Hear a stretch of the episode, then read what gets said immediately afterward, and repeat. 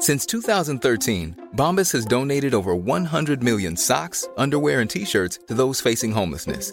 If we counted those on air, this ad would last over 1,157 days. But if we counted the time it takes to make a donation possible, it would take just a few clicks. Because every time you make a purchase, Bombas donates an item to someone who needs it.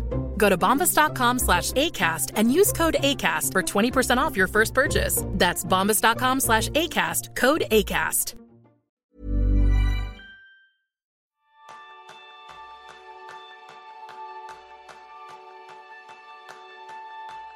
¿Criar a tus hijos se te hace un mundo? ¿Sientes que un poco de ayuda no te vendría mal? Este es el tema principal del programa de esta semana, donde aprenderás cómo acompañar a tus hijos en su desarrollo, prestándoles el apoyo que necesitan y sin miedo. Gracias a Alberto Soler. Alberto es psicólogo y divulgador.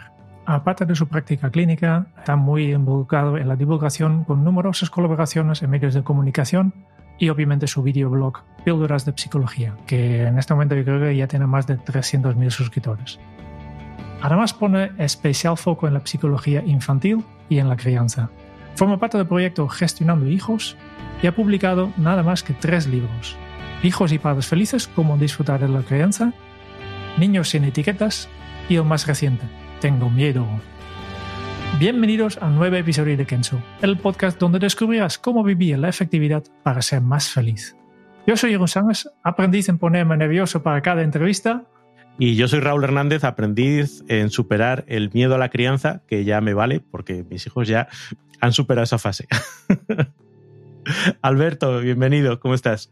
Muy buenas, ¿qué tal? Pues eh, encantado de estar aquí con vosotros, un placer. Fantástico. Oye, ¿tú en qué eres aprendiz? Yo aprendiz en todo, eh, absolutamente en todo. De hecho, quizás lo, lo, último lo que soy aprendiz quizás es en tocar la batería, ¿no? Eh, Hombre. es, eh, ha sido como una motivación que he tenido siempre por ahí, ¿no? Que nunca he, he podido tener una batería en casa para tocar y ahora que, que, mi hijo ha empezado con clases de batería, hemos, hemos comprado una batería que tenemos ahí en el, en el garaje y pues en los ratitos muertos pues me bajo a tocar la batería. Así es que pues mira, lo primero que me ha venido a la cabeza en tocar la batería. ¿Que el chico haya tocado la batería ha sido casualidad o ha sido un poquito influenciado por los deseos del padre de tocar la batería? A ver, me, me, me ofendes. Eh, de casual no tiene absolutamente nada, por Dios. Esto es un Inception que lleva más de siete años en curso y por fin ha, ha dado frutos. Ahora ya que se aparte, que no te ocupe el sitio con las baquetas, ¿no? Claro, no, se quite el niño, por favor, que tengo que tocar. Qué estupendo. Oye, nos gusta empezar siempre eh, hablando de, de los orígenes, ¿no? Como los superhéroes. ¿A ti qué te llevó a la psicología? A mí, ¿qué me llevó a la, qué me llevó a la psicología? Pues eh, muy buena pregunta. Y la es que realmente no me acuerdo muy bien. Lo que sí que me acuerdo es que tenía como, como dos vocaciones fundamentales, ¿no? Y, y la es que podía haber elegido una como podía haber elegido otra indistintamente. Y eran la informática y la psicología, ¿no? Eh, a mí, pues, eh, a ver, el, el hecho de, de hablar, de, de, estar ahí hablando con la gente, negociando con la gente, explicando cosas y tal, siempre me ha gustado, pero me ha gustado tanto más siempre el, el, el cacharreo, los ordenadores, entender cómo funcionan los procesos lógicos en la informática. Y me podría haber dedicado a una cosa o a la otra, pero en el fondo, aunque no lo parezca, tampoco, o sea, no son cosas tan distintas, tienen sus puntos en, en, en común, la informática y la psicología. Y al final, pues, quieras que no, pues eso, el, que me gustara la, informática, el cacharreo, montarme mis ordenadores y tal, pues también me ha ayudado en, en, en mi profesión y en mi negocio, ¿no? Para, pues, para poder tener un, un videoblog, para poder mm, controlar la parte técnica que hay detrás del, del trabajo. Así es que las dos cosas están ahí. Qué curioso, o sea que ¿Podríamos llegar a decir que las personas somos como pequeños ordenadores que también son programables o es una asunción demasiado atrevida?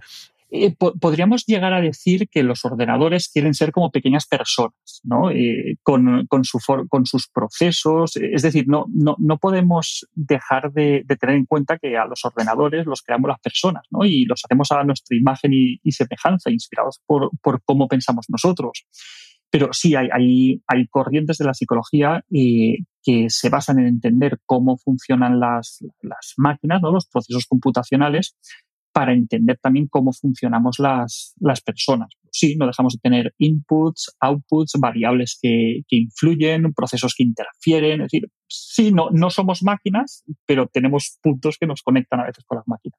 Incluso nos podemos apagar y volver a encender de vez en cuando, que no nos sienta nada mal, ¿no? a, a, veces, a veces viene bastante bien. Cuando algo no funciona, reseteas y oye, mano de santo. Oye, y a medida que fuiste profundizando en el estudio de la psicología y, en la práctica a posteriori, ¿qué cosas te fueron sorprendiendo o llamando la atención? ¿Para bien o para mal? A ver, y desde que yo, por ejemplo, siempre cuento la misma historia, que es que yo me, metí en la carrera, ¿no? Y yo pensaba que, psicología, ¿no? Pues era una cosa así como súper súper romántica, ¿no? En plan, eh, el inconsciente, la mente humana, tal. Y yo venía de filosofía, de, latín, ¿no? De, estudiar historia del arte en COU. Y de repente entré en psicología y me di cuenta que esa visión tan romantizada que tenía, eh, tururú, es decir, eh, análisis y proceso de datos, eh, bioestadística, mm, endocrinología, neurología, y claro, me pegó una castaña tremenda al entrar en la carrera, porque yo venía de letras puras y yo no sabía que eso era una cosa tan, tan hardcore, ¿no? Pero eh, claro, ahí empecé a entender de verdad cómo funciona la psicología, ¿no? Y que la psicología eh, se aleja de la filosofía precisamente en, la aplicación del, método científico, ¿no? De entender cómo, cómo funciona el cerebro, eh, sometiendo a, juicio las hipótesis que, tenemos y para eso es necesario tener una base de, ah, proceso de datos, de, entender el método científico, de biología, de neurología, para poder entender realmente cómo funciona la mente. Si no, pues el resto son pajas mentales que tú te montas.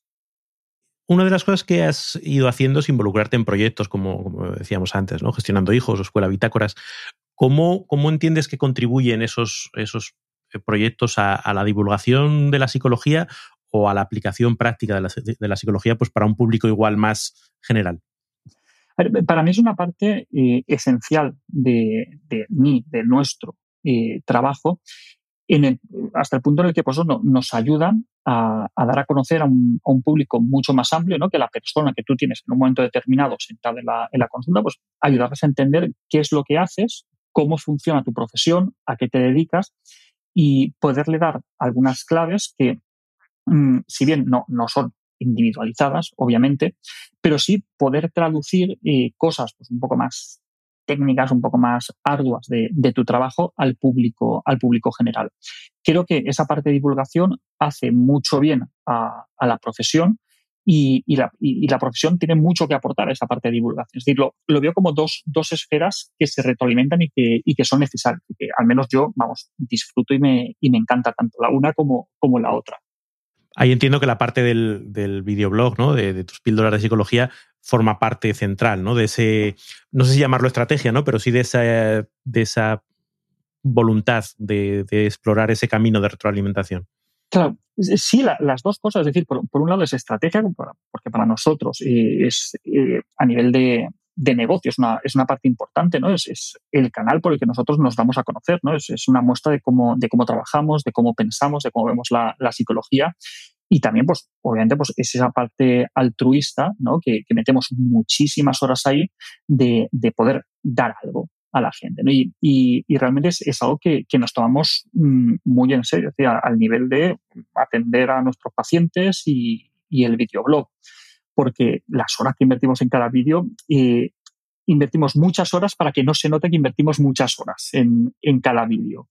Cada guion está, pues eso, medido hasta la última, hasta la última palabra. Y, bueno, realmente es el guion lo que nos cuesta más. Luego lo que es la grabación y la edición es, son horas, pero son menos. Pero, pero el guion es lo que más nos cuesta, ¿no? El, decir, vale, ¿cómo explico esto para que se entienda bien, para que no se pueda entender de otra manera, para que llegue y cómo renunciar a partes del mensaje para que el todo se pueda entender bien. No, nos paramos mucho en, en, en, los guiones para que puedan llegar de una manera correcta. Para nosotros es una parte súper importante de, de, de, nuestro trabajo. Bueno, y se nota, ¿no? Que quiero decir que, que el impacto, sí, que, tiene, el impacto que tienen, aparte de las capacidades comunicativas que, que tienes tú en este caso, pero luego lo que hay detrás está claro que no es me pongo a hablar es como aquello, ¿no? De disculpe que no haya tenido tiempo de que le envíe un mail tan largo, no he tenido tiempo de hacerlo más corto. Pues esto es igual, ¿no? Claro, sí, sí, sí, pues eh, tal cual. Es decir, eh, para, que, para que el vídeo eh, se pueda entender, tiene mucho trabajo detrás, ¿no? Si simplemente te, te pones a, a, divagar, eso es fácil, ¿no? Conectas la cámara y divagas, ¿no? Pero nosotros, yo siempre hago el plural porque, a ver, al que me veis la cara es a mí, ¿no? Yo soy la cara visible, pero, pero detrás, quienes hacemos los, los guiones, somos Conchín y yo, y, le invertimos muchísimas horas. ¿no? De hecho, yo hay guiones, digo siempre que hay guiones que no escrito ni una sola palabra. Es decir, yo, yo soy que luego los explica, pero yo hay guiones que no he escrito ni una palabra. Y somos, pues, nosotros dos somos los que hacemos los libros, los que hacemos los cuentos, los que dirigimos el centro, los que hacemos los, guiones de todo esto. Y sí, invertimos mucho para que no se note que, lo hemos invertido. Veo detrás de tú, los oyentes no pueden verlo, veo una cosa que me llama la atención, eh, una frase que, que un, un, libro yo creo que es, educar es todo. Educar es todo, así es, así es. Esto es, un regalo que me hizo Leo. Eh, Leo es el, director de, Gestionando Hijos, eh, que de hecho ahora la, empresa ha cambiado de nombre y se llama Educar es todo. Y esto ha sido como, como siempre su, su lema. Y, me gusta tanto que, puse aquí el, ladrillito, lo puse aquí, ¿no? un ladrillito de, madera. Y es realmente un mensaje con el que, con el que me identifico bastante. Porque realmente la, educación eh, cumple un, papel fundamental, un papel central, no solamente eh, a nivel individuo, sino a nivel sociedad. ¿no? Eh, muchas veces acabamos con, el tópico de, no, es que la clave es la educación. ¿no? Pues sí, realmente la, educación es, una herramienta básica. ¿no? Y todo aquello que, ocurre en la infancia, pues sí, nos, influye, nos, afecta y, acaba teniendo su, papel cuando somos adultos, ¿no? Porque, o bien porque lo recordamos, o bien porque nos ha limitado, o bien porque nos ha upado de alguna manera. Y sí, eh, la educación es súper importante. Todo, a ver, todo, todo, todo, pues no, no, no lo es todo, pero sí es muy importante, es, esencial. Y ahí eh, tú o vosotros eh, hacéis mucho énfasis ¿no? en esa parte de la psicología infantil o el apoyo a la crianza. ¿Por qué esa, esa especialización, por así decirlo, o ese enfoque? ¿Y qué tiene de diferente la psicología orientada a niños con respecto a la de adultos en general? Pues realmente son, es, bastante diferente la psicología infantil de, de, la psicología en adultos. ¿no? Y lo, es por, los temas que se tratan y también por la forma en la que, en la que se trabaja con, los niños, ¿no? porque por, el momento del desarrollo en el que, en el que están, eh, no te los sientas con 5, 6, 7 años en delante del escritorio, delante de la mesa y empiezas a darles la chapa. ¿no? ¿Y tú esto cómo lo interpretas? ¿Tú esto por qué crees que ha ocurrido? ¿Y esto qué significa? Y, ostras, no, así no, no le llegas. ¿no? La, forma de trabajar con, los niños es, es muy diferente pero también las problemáticas de los niños son, son, son distintas. Pero me, decías que, que, cómo hemos llegado a la psicología infantil. pues a mí probablemente lo que me llevó a la psicología infantil fue el hecho de ser padre. El, el, el, tener hijos y empezar a ver cómo, cómo se desarrollan las cosas que les interesan, eh, cómo, cómo, es esa personita ¿no? en, en, en, evolución, eh, pues, me, me, interesó y me fascinó tanto que, que al final pues, ha acabado orientando totalmente la, el, el, trabajo diario que, que, hago, ¿no? Y, sí, la forma de trabajar con, los niños es muy diferente. Nosotros, lo que es la, psicología infantil, trabajamos eh, desde dos aproximaciones, ¿no? Una, que es la mayoritaria, es el trabajo con los padres, el trabajo con, la familia, ¿no? Y en, muchos casos, de hecho, nosotros, si podemos, tratamos de no ver a la criatura, porque en la inmensa mayoría de los casos, sí, en la mayoría de los casos que, que acuden a nuestro centro, hacemos una evaluación, vamos a ver qué es lo que sucede. Y la primera conclusión que sacamos es que realmente no hay un diagnóstico, es decir, no, no hay una patología, no, no hay un problema clínico que tratar. Por lo tanto, ¿qué hace aquí el niño si no tengo que tratar nada con el niño? ¿no? en la mayoría de casos lo que hacemos es trabajar con la familia, ¿no? ayudándoles a que ellos tengan las herramientas para poder gestionar esa situación que les está generando malestar. Porque si vienen aquí, obviamente no, decimos que no es un problema clínico, no es una patología, pero sí que es una problemática que, está generando malestar en la familia. Entonces, nosotros trabajamos directamente con la familia para darles esos recursos que no tienen para poder gestionar mejor esa situación. Eso en la, mayoría de los casos es suficiente. Pero hay otros casos en los cuales eh, o bien hay una patología que tenemos que trabajar directamente con, el nene o, con la nena, o bien aunque no haya una patología, pero sí que hay algún tipo de, habilidades o algún tipo de entrenamiento que es, interesante hacer con la criatura para poderle, para poderle ayudar. Por ejemplo, pongamos que el niño o la nena pues, no se le dé muy bien relacionarse con la gente. ¿no? Y que pues cuando ve a otro niño, pues para, hacerse su amigo, por ejemplo, pues se pone pesado, le empuja, le hace la puñeta, pues quizá necesita que, le ayuden a enseñarle habilidades sociales, ¿no? ¿Es un trastorno? ¿Es una patología? No, no lo es. No todo es un trastorno ni es una patología, pero quizás se beneficia de tener algún entrenamiento, alguna ayuda para que pueda superar esas dificultades que, tiene. Sin poder entrar en detalles, pero lo que yo observo de la gente que yo conozco que han ido a un psicólogo con su hijo, casi en, el 99% de los casos que yo conozco es porque su hijo o hija es hiperactiva. Aquí también hay una parte de que, tiene que ser los padres, o realmente es una de estas excepciones que te, que acabas de hablar. A ver, el tema de la hiperactividad es un, es un melón grande, ¿vale? Es un melón guay para, para abrir, ¿vale?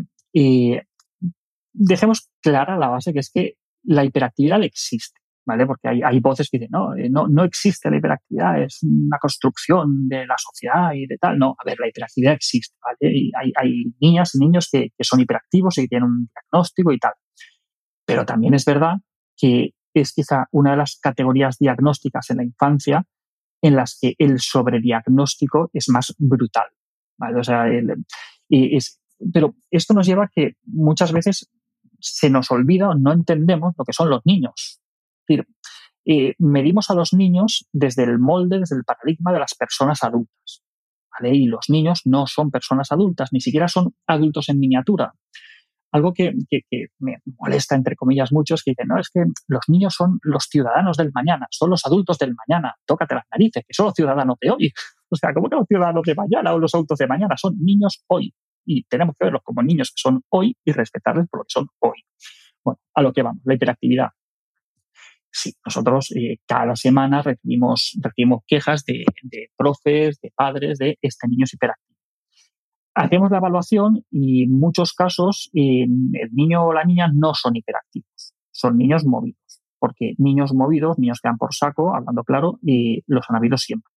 Niños que, son incómodos, que cuestan de manejar, que tal, lo, ha habido siempre y lo va a haber siempre niños que, que, están un poco empanados, que no prestan mucha atención, ¿qué tal? Los ha habido siempre y los continúan habiendo. Pero niños que encajan dentro de la categoría diagnóstica de hiperactividad o de déficit de atención, hay muchos menos. El problema que hay muchas evaluaciones que están mal hechas. Hay muchas evaluaciones que están, que concluyendo que una niña, que un niño tiene un trastorno de déficit de atención con o sin hiperactividad y realmente no lo tiene consecuencia que tenemos al crío medicado y además con unas terapias eh, de, educativas y mil historias que les implican muchísimo tiempo y a lo mejor nos están desviando de lo que realmente eh, tenemos que, poner el foco.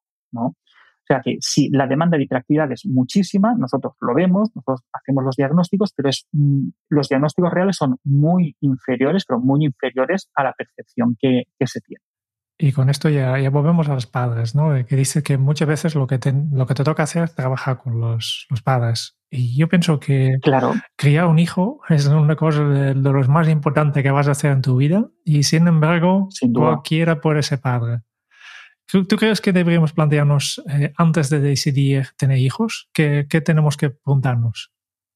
A ver, eh, sí está bien que algo que, que, es una decisión tan importante para ti eh, sea fruto de una reflexión, ¿no? Es decir, yo qué sé, yo por ejemplo cuando me voy a cambiar de, teléfono y es una cosa bastante intrascendente, joder, pues estoy ahí viendo reviews, a ver si el modelo de este año qué hace, qué deja de hacer, los megapíxeles de la cámara, el tamaño del sensor, tal, y, le invierto una serie de horas, ¿no?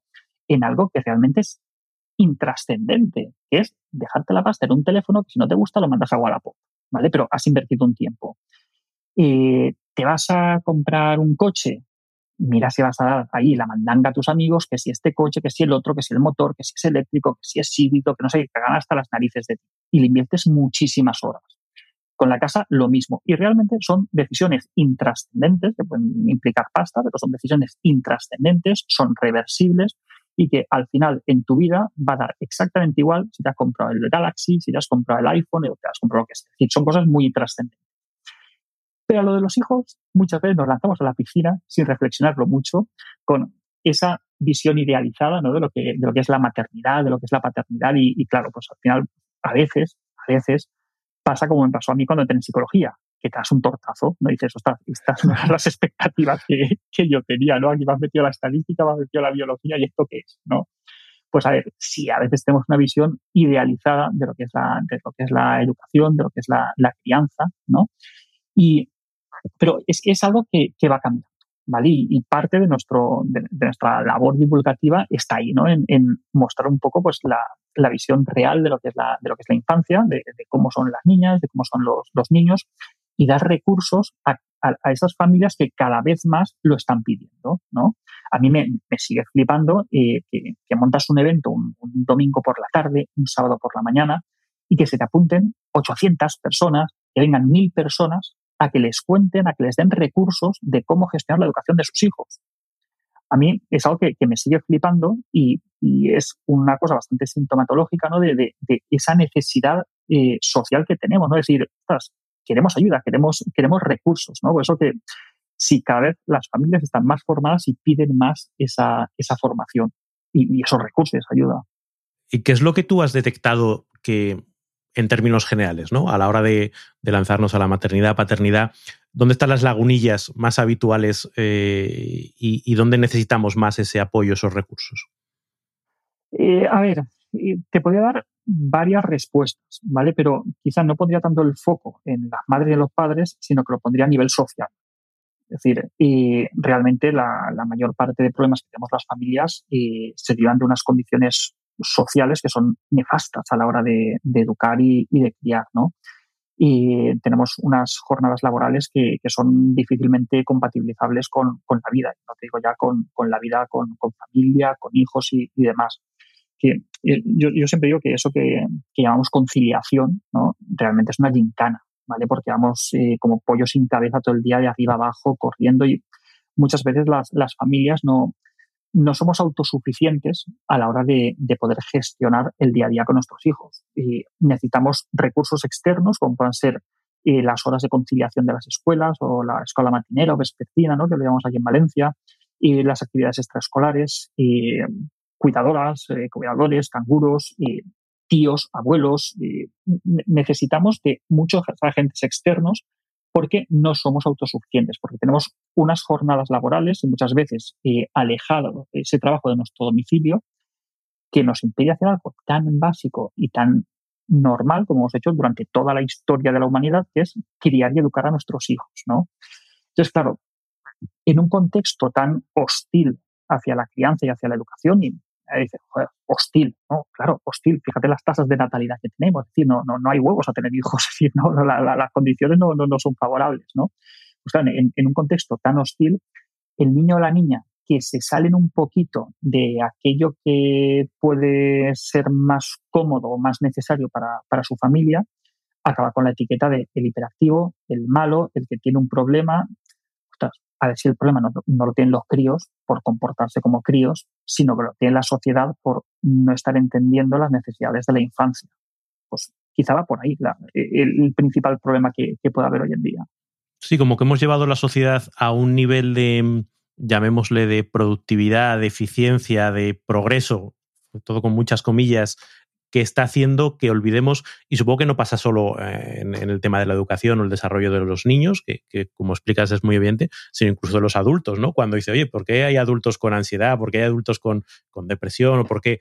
Oye, es que a lo mejor el sistema que hemos creado entre todos, que está bien para algunas cosas, que, que nos hace vivir cómodos, que nos hace no sé qué, pero nos está separando de una naturaleza humana donde ya no tiene sentido. El otro día lo reflexionábamos hablando de, los turnos de trabajo, ¿no? pues hablábamos del sueño, pero es que para dormir hay que dormir por la noche, no vale dormir en otros momentos porque los ritmos circadianos, no sé qué.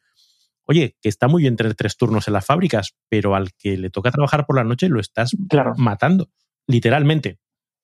Sí, sí, sí.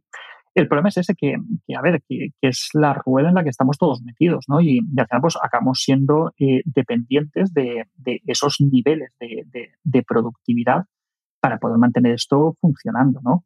Y a ver, no voy a ser yo el que venga a, descubrir que el ritmo que llevamos todos es, frenético, ¿no? Pero si me apuras, eso lo podemos tolerar y lo podemos aguantar las personas adultas, ¿no? Porque, pues mira, que ya somos nosotros los que hemos decidido que esto sea así y somos nosotros los, los sostenedores y los mantenedores de este sistema. Pero que obliguemos a las niñas y a los niños a ser partícipes de un sistema que ellos no han creado, en el que les hemos obligado a meterse, y aparte jugando con nuestras reglas de personas adultas, ostras, es, un poco tela. O sea, no se exagero, es decir, vemos a niñas y a niños, insisto, niñas y niños de 6, 7, 8 años con problemas de ansiedad y de estrés. Eso es un problema que nos tiene que hacer pensar. Es decir, ¿cómo narices un niño puede estar estresado? Sí, los estamos estresando.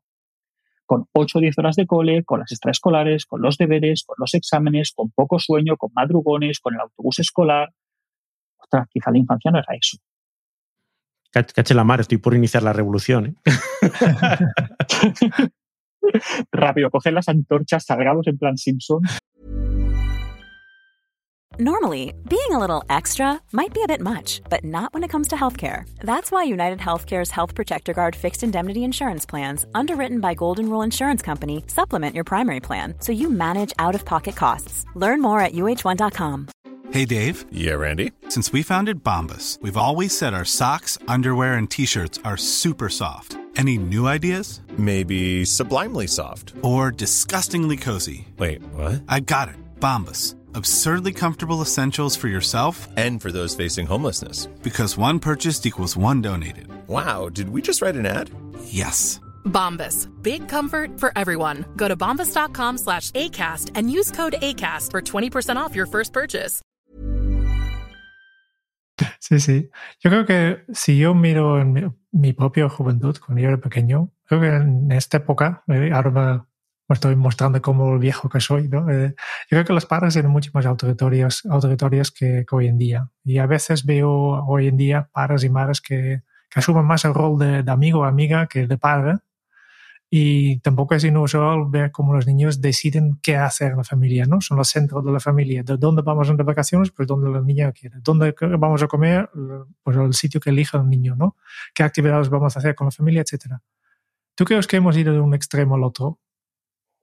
A ver, eh, en general creo que no. Es decir, en general no, porque ojalá que los niños fueran más el centro ¿no? de, la sociedad, más que nada como, como personas dependientes que son, ¿no? quizá tendríamos que estructurar un poquito más el funcionamiento social a ellos, ¿no? para, para poderles ayudar más en, en, su desarrollo. O sea, ojalá que fuera así. Pero sí que es verdad que en algunas familias los niños tienen un papel bastante central lo cual puede ser positivo o puede ser negativo en función de cómo, de cómo lo gestione la, familia. ¿no? Sí que es verdad que antes ese, ese modelo autoritario que, que tú estás mencionando, como que se estilaba más, ¿no? Y eso no quiere decir que hoy en día ese modelo esté, esté ausente. Es decir, lamentablemente siguen existiendo eh, familias que son muy autoritarias, ¿vale? Con el ordeno y mando, y con gritos, con amenazas, con castigos, con, con agresiones físicas. Decir, eso sigue, sigue ocurriendo, ¿vale? Pero, ¿qué es lo que ocurre? Que, bueno, pues eh, hay, entre comillas, modas, ¿no? Eh, pues antes estaba la moda de, comportarse de esa manera porque se creía que, era lo adecuado para los hijos, ¿no? Decir, no, no, tienes que ser duro con ellos porque tienes que conseguir que se construyan como unas personas rectas, que tal, a ver, ahí no, no, se hacía mala leche. Es decir, no, eso no, no, eran familias, no eran padres maltratadores que querían joderles el futuro a sus hijos. No, hacían lo que les habían dicho que era lo mejor y lo que creían que era lo mejor para, para sus hijos. Lo que pasa es que después se ha demostrado que no es así. Y con ello se ha demostrado es que sí, que, que, hay estudios, ¿vale? ¿Os acordáis lo que decíamos de la psicología que se basa en la investigación científica y demás? Pues, por ejemplo, en cuanto a estilos parentales, ¿vale? Estos son lo que se llaman estilos parentales. El resumen sería que hay como tres grandes estilos parentales. Mentira, hay, cinco, hay muchos, pero bueno, lo resumimos en tres, ¿vale? El estilo autoritario, que es el que estamos describiendo, el, el estilo eh, democrático, ¿vale? Es un estilo intermedio, y Luego tendríamos el estilo más, más pasivo, más dejar hacer, no, sin llegar a la negligencia, ¿vale? Pero un estilo como más, más, más blandito, ¿vale? El cual el es el centro y demás. Bien. ¿Qué es lo que muestra la investigación científica? Pues bien, se han hecho estudios de, a nivel de metaanálisis, es decir, estudios que revisan estudios, en los cuales se muestra que a medio largo plazo el estilo autoritario es lo peor que te puedes echar a la cara. Es decir, eso acaba con el rostro de la aurora, con niños con trastornos de ansiedad, de depresión, mayor probabilidad de adicción a sustancias, pero peor desarrollo laboral, peor autoestima, peor relación con sus iguales. Es decir, sí, les estás hipotecando el futuro de una manera bastante, bastante interesante. Y luego, lo que sería el estilo más pasivo, realmente el nombre no, es pasivo, pero entendéis lo que, lo que ¿no? en el cual pues ponemos al niño, negociamos con él, le dejamos hacer y demás, no se diferencia tanto del estilo democrático. Es decir, a veces como, como extremos, ¿no? El que un extremo sería el autoritarismo y otro sería más el, dejar hacer. y realmente no son extremos. Es decir, aquí el malo de la peli es el estilo autoritario. Eso es lo que hay mucha evidencia y muy sólida que, no es lo correcto. Y el resto, bueno, pues eh, lo ideal es que hayan una serie de límites que estén claros, que, esos límites los apliquen los padres, que puedan haber una serie de consecuencias en ocasiones y demás. Es decir, eso es necesario, pero respetando a la persona que, que, tenemos, que tenemos delante, ¿no? Y sí, hay familias que ponen a los niños en el centro. A ver, pues eh, claro, es que a veces tienen que estar los niños, pero también están las necesidades de, los padres. Eh, todos tenemos que estar mm, a, un, a, un, mismo nivel, pero la, la, relación familiar no siempre es igual. En ocasiones, pues los niños van a tener que ir delante, por ejemplo, pues, cuando toca elegir cosas que solo les incumbe a ellos, por ejemplo, la ropa que se ponen. O sea, pues a mí que me preguntas lo que te vas a poner, ponte lo que te dé la gana, ¿no? Pues ya está mandando el niño.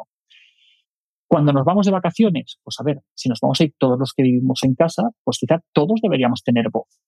Aunque a lo mejor no siempre el voto va a ser el mismo, pero todos deberíamos ser escuchados.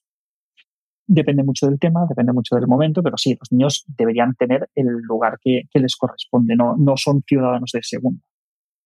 Otro tema vinculado con esto, pues, seguramente vamos a abrir otro la tecnología. Venga. Que ya has dicho que es una de tus pasiones, pero... Me encanta. Yo creo que la, tecnología puede ser una arma de doble fila, ¿no? Que o por un lado nos facilite mucho la vida, pero además nos roba muchos momentos de calidad, ¿no? Y yo también creo que es importante que los niños ya aprendan a tener una relación sana con este aparato tan adictivo que, que ha quedado aquí para, para siempre, ¿no? Siempre vamos a tenerlo. Pero no obstante, veo también muchas veces por ejemplo, en un restaurante que hay padres que simplemente utilizan tecnología para que sus niños estén tranquilos y no molestan demasiado. ¿Qué opinas tú de la relación de los niños con las pantallas? A ver, esto no es un melón, es un melonazo. ¿eh? es, un, melonazo enorme. A ver, en mi caso, por ejemplo, y te hablo ahora como, como padre, ¿vale? Y mis hijos, por ejemplo, hasta los cinco años más o menos no vieron la tele. ¿Por qué? Pues porque no lo pidieron, porque no lo necesitaban. Porque si acaso lo podíamos necesitar nosotros para tenerlos callados mientras estábamos haciendo la cena o estábamos haciendo otras cosas. Pero pues eh, sabíamos que para su desarrollo cerebral no es lo mejor y bueno, decidimos eh, adoptar ahí una estrategia pues más conservadora. Y eh, hay, hay evidencia bastante sólida de que una exposición temprana a la tecnología es negativa para el desarrollo cerebral al mismo nivel que, por ejemplo, pues un abuso de azúcar pues es negativo para, para el peso, para la salud bucodental y demás. Es, algo bastante, bastante parecido. ¿vale?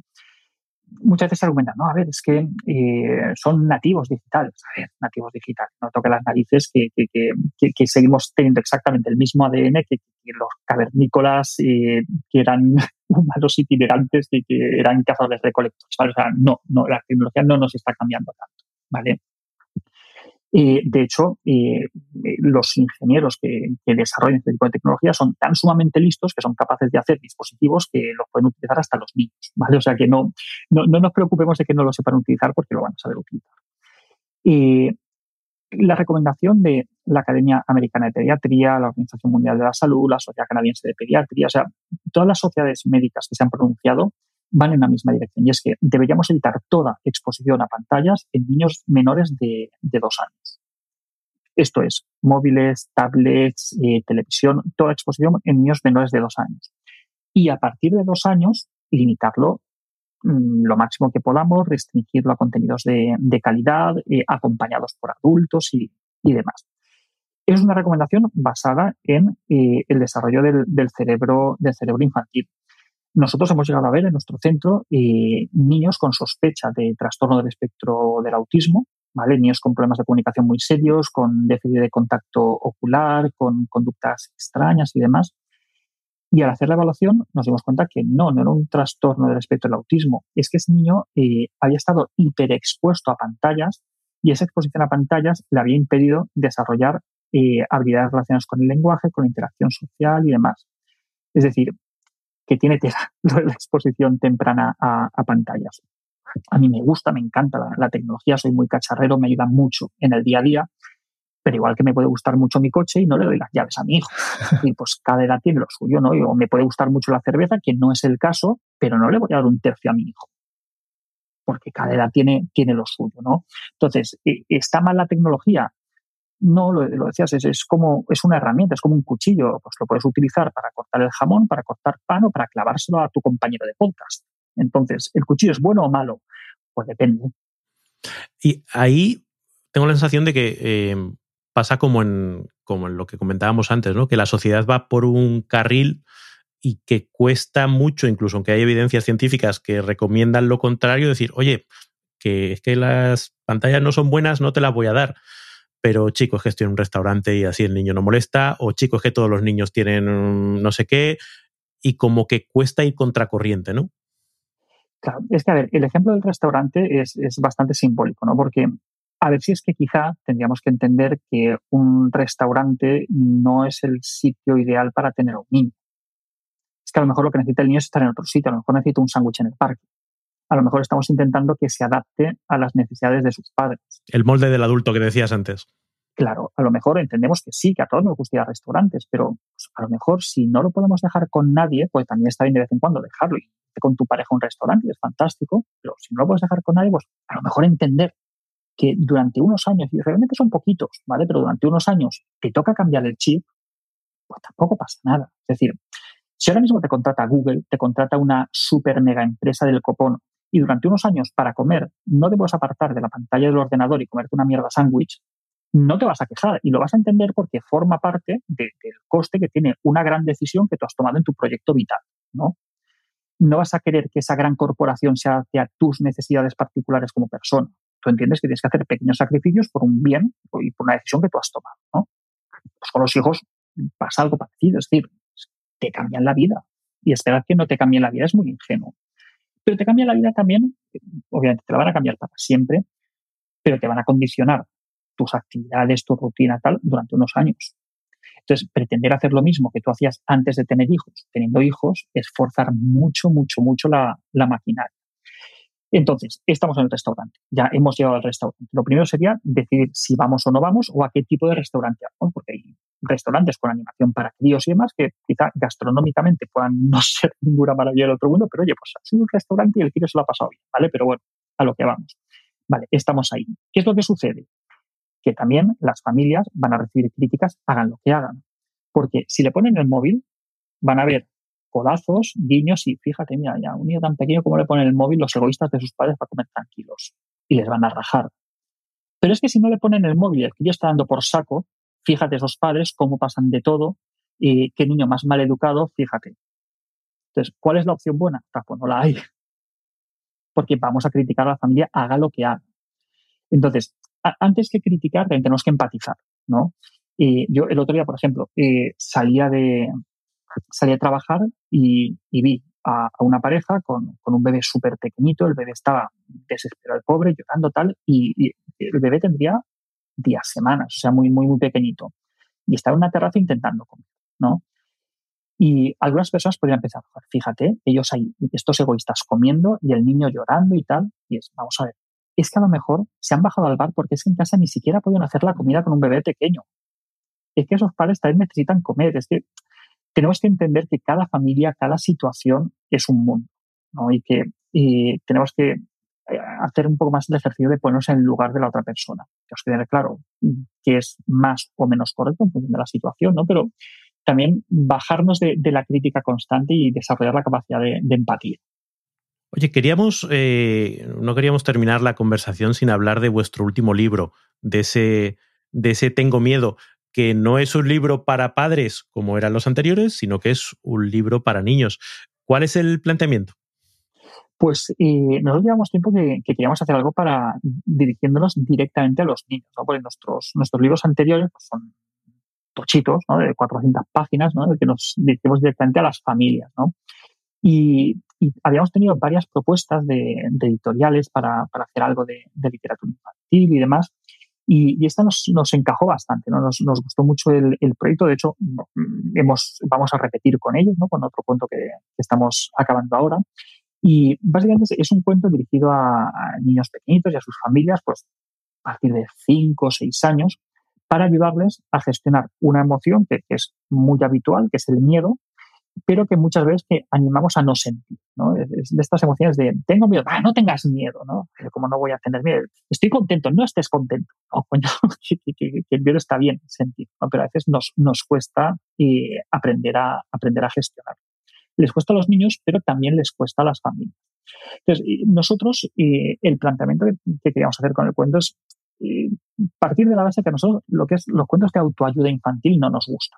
Es decir, consideramos que, hay mucha oferta de literatura infantil muy buena como para tener que estar siempre mm, dando la brasa con los pañales, las emociones, el no sé qué. O sea, que, si, hacíamos algo de literatura infantil, queríamos que al menos fuera divertido y que al menos sin, no, no, no tenerlo que utilizar como, como, una medicina, como una herramienta terapéutica. ¿no? Que si aparte te cuenta algo que te pueda venir bien, fantástico, ¿no? pero que no fuera una, una moralina sobre las emociones, ¿no? Sí, con, tanta moraleja, ¿no? Es, claro. la pues, moraleja demasiado evidente. Claro, pues nosotros, eh, partiendo un poco de, pues, de, nuestro, de nuestro background, ¿no? De las pelis de ciencia ficción de los 80, eh, cosas que, nos molan, ¿no? Pues tiene ahí como, pues, tiene ahí, pues, ET, eh, Regreso al Futuro, Los Cazafantasmas, pues ese tipo de pelis, pues desarrollamos una historia de, de una niña que eh, de repente pues, recibe la visita de un marcianito, ¿no? que viene de un, de un, planeta en el cual eh, tienen un problema bastante grave y es que están al borde de la extinción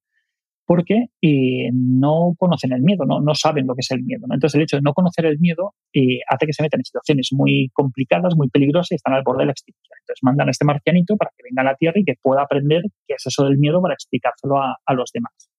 Entonces conoce a Lisa, que es una niña de la Tierra que tiene mucho miedo y el miedo le paraliza, le impide ir al, ir al bosque con sus amigos, con sus hermanos, a mirar por el telescopio, que le mola mucho y tal.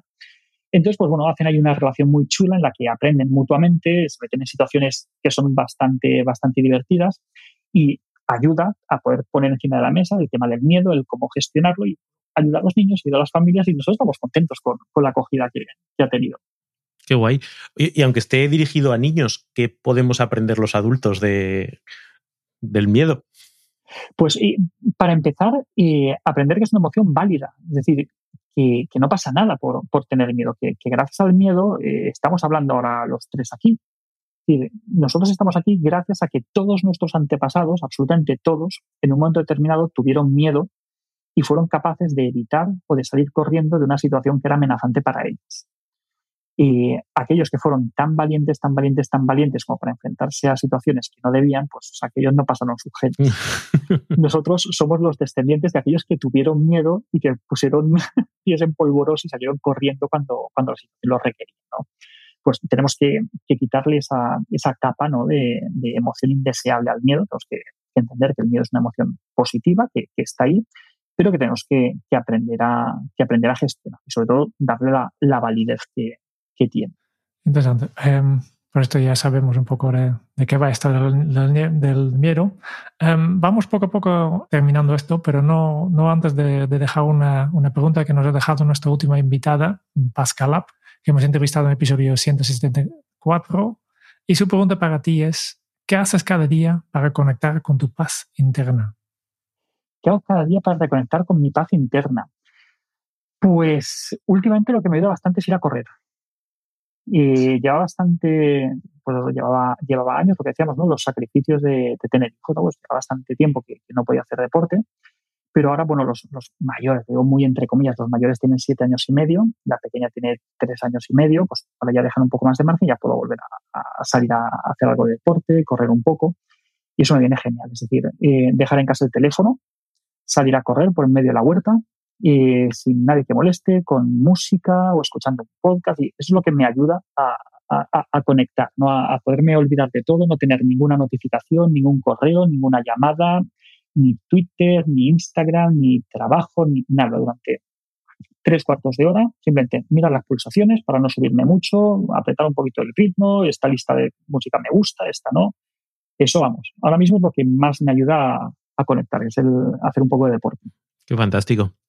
Oye, eh, nosotros solemos eh, terminar con, nuestro cuestionario Kenzo, las mismas preguntas para todos los invitados, pero antes de pasar al cuestionario, ¿tienes alguna pregunta final, siguiente paso, sugerencia, mensaje que quieras dejar a los escuchantes de, este episodio?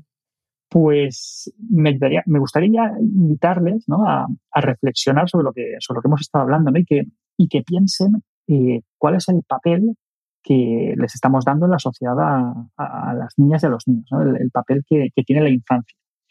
Y si creen, si creemos que, que les estamos dando el trato que, se merece ¿no? a, la hora de, de, estructurar nuestra sociedad, a la hora de estructurar los espacios que tenemos en, en las ciudades, a la hora de estructurar tiempos, ¿les tenemos en cuenta?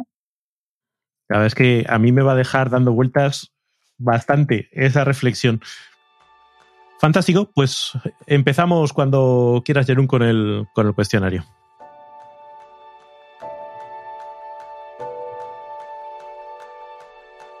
Diez preguntas rápidas. La primera, si tuvieras que compartir un solo aprendizaje de todo lo que has vivido hasta ahora, ¿cuál sería?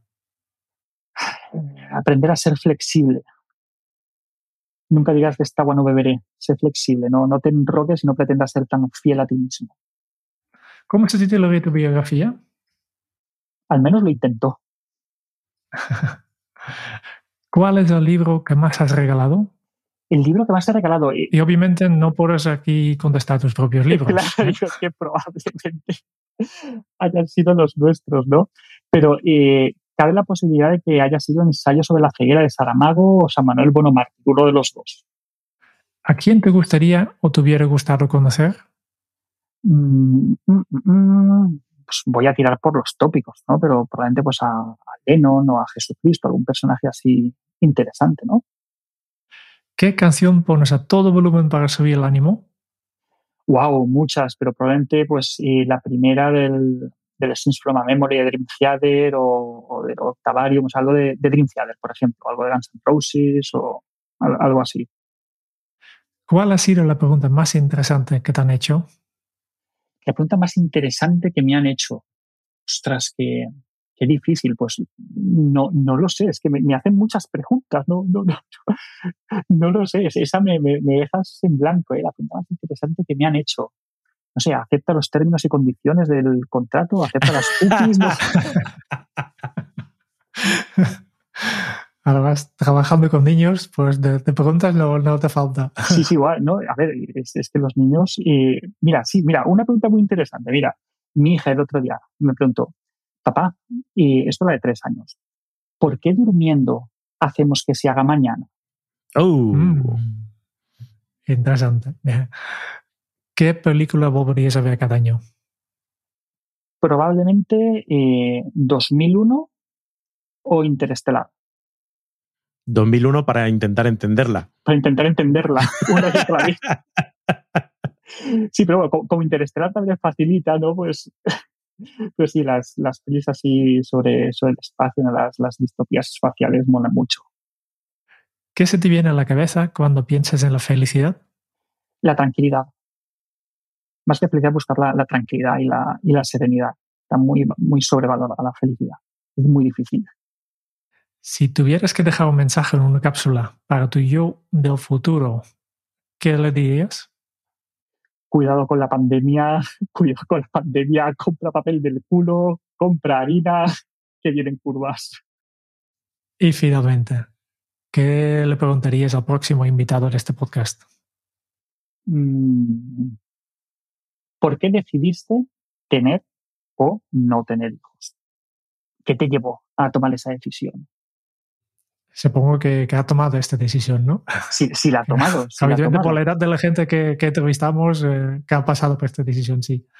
Muy bien, eh, Alberto. Solo nos queda una cosa. Eh, mientras tú estás hablando, hemos aprendido, aprendido mucho de, de, ti y cómo somos productivos y efectivos. Pues hemos estado tomando notas y en este podcast tenemos la costumbre al final de cada entrevista compartir directamente ya nuestras notas con, con el mundo y especialmente contigo. Raúl.